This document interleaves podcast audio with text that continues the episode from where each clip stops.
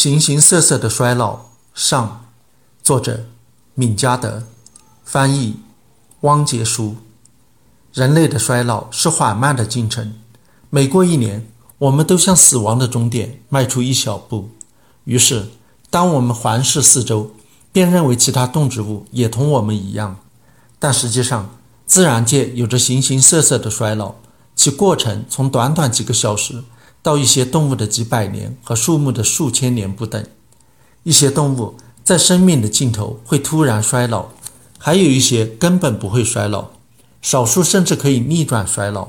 而植物的衰老模式和寿命长短更加多样。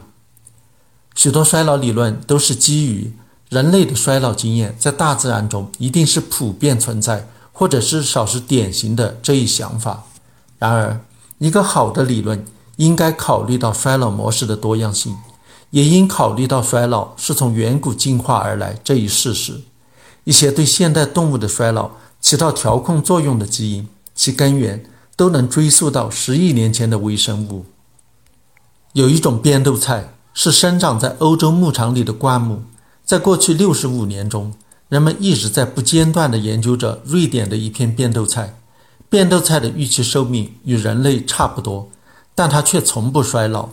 对人类来说，随着年龄的增长而逐渐变老，死亡的几率便会增长。而对变豆菜而言，每一年七十五株变豆菜中，平均就有一株会死去。可这却与年龄无关。一株七十五岁的变豆菜的死亡率，并不比一株十岁的更高。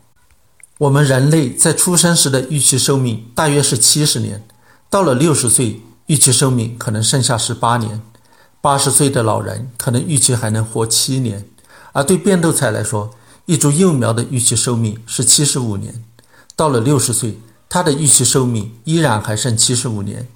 实际上，有少数变豆菜已经两百岁了，但它们的预期寿命依然还剩七十五年。按照这个概率，一百万株变豆菜中约有一株能够活到一千年。如果我们的解释正确的话，这株一千岁的变豆菜与死亡的距离，并不比一株幼苗更近。龙虾是否会衰老，至今还是一个谜。由于被过度捕捞，龙虾很少能够长到一千克以上，但人们依然时常捕捞到超过四千克的龙虾。历史记录中，最大的龙虾更是足有二十千克。大龙虾通常会被放回大海。这并非只是因为它们不适合摆上餐桌。龙虾长得越大，繁殖力就越强，它们留下后代的几率就越大。一只大龙虾繁殖出的后代能够占据一大片海域。我们并没有最老龙虾的记录，因为它们没有年轮或者类似结构供我们检验年龄。有人认为二十千克的龙虾可能超过了一百岁，但并不确定。蛤类也能无限的长大。其繁殖力同样会变得越来越强。幸运的是，蛤类有生长环，可以让我们数出它们的年龄。已知最老的蛤是一只北极圆蛤，足有五百零七岁，很可能死于打捞后撬开壳数生长纹的过程。它被称为明，因为在它出生时，中国正处于明朝。蛤类有一些天敌，比如说海星会抓住它们的壳，用蛮力将它们撕开。但是，一旦一只蛤长得比海星的腕还长，它就有可能无限的生长下去。重达三百五十千克的巨蛤依然保持着它那些迷你亲戚们的生活方式，每天吸入超过它们自身重量三万倍的海水、滤食浮游生物和海藻。这些生物进入巨蛤肚子里还能继续繁殖，正如大龙虾一样，巨蛤也能为整个种群提供后代。世界上的长寿之王非树莫属。一株19世纪死于风暴的龙血树，可能已经活了六千年。美国加利福尼亚州白山上的刺果松中，最古老的大约已经有五千岁，平均寿命超过千年。这是由于树在生长上投入巨大精力，总是试着让自己的叶片逃离其他树木的阴影，从而抢到最好的阳光。森林中最古老的树总是能够傲视群雄。获得低于里阳光的能量，那么树木到底会不会衰老呢？有些会，有些不会。当然了，如果一棵树成长为树林中最高的一棵，也会有烦恼，它将是第一个被闪电击中的目标，并且当树林扎根的土壤被侵蚀，它也是最头重脚轻、最容易被风吹倒的那一个。此外，有些树木似乎也拥有一个特征年龄，一旦过了这个年纪，死亡率会逐年增加。有证据表明，年老的树木更容易受到真菌和疾病的侵害。不过，在大多数时候，老树通常是因为尺寸过大而受到机械伤害，最终垮塌致死的。也就是说，正是持续生长的能力终致其消逝。有一种独特的性状被称为“终身一胎”，是指那些在一生中只会繁殖一次的动植物。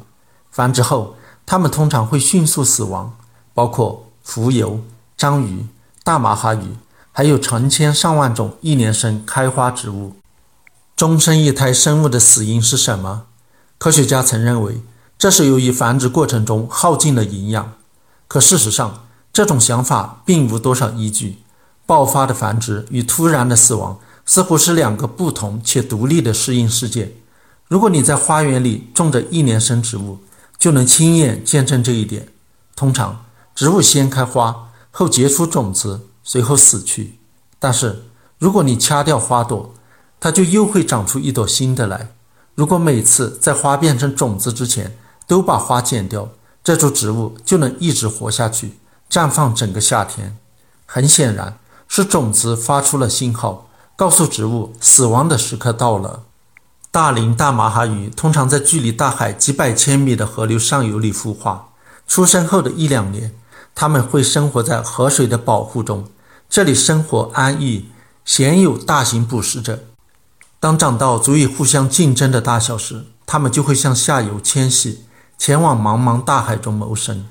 它们会在大海里生活两到七年的时间，期间它们越长越大，但并不会随着年龄的增长而变得衰弱。当它们准备好繁殖下一代，就会找到来时的路，绝非随便挑一条河口，而是回到当初孵化的那个河塘。它们接下来的旅途就是奋力向前冲。而终点就是繁殖和死亡。当成年大马哈鱼到达产卵地后，便不再进食，新陈代谢迅速瓦解，肾上腺泵出糖皮质激素，导致衰老加速。糖皮质激素也引发免疫系统的崩溃，致其全身覆盖真菌感染，肾脏萎缩，同时邻近的细胞变得膨大，循环系统也遭到了感染，动脉随之出现损伤。这些损伤看起来与导致老年人心脏病的损伤十分相似，逆流而上当然是费力的，但是给他们身体带来致命伤害的，并非肉体上的损耗，而是一系列严重的生化反应。这些反应发生的时机是由基因定好的，在产卵完成后即刻发生。这种症状不分雌雄，虽然绝大部分新陈代谢的压力都落在雌鱼身上。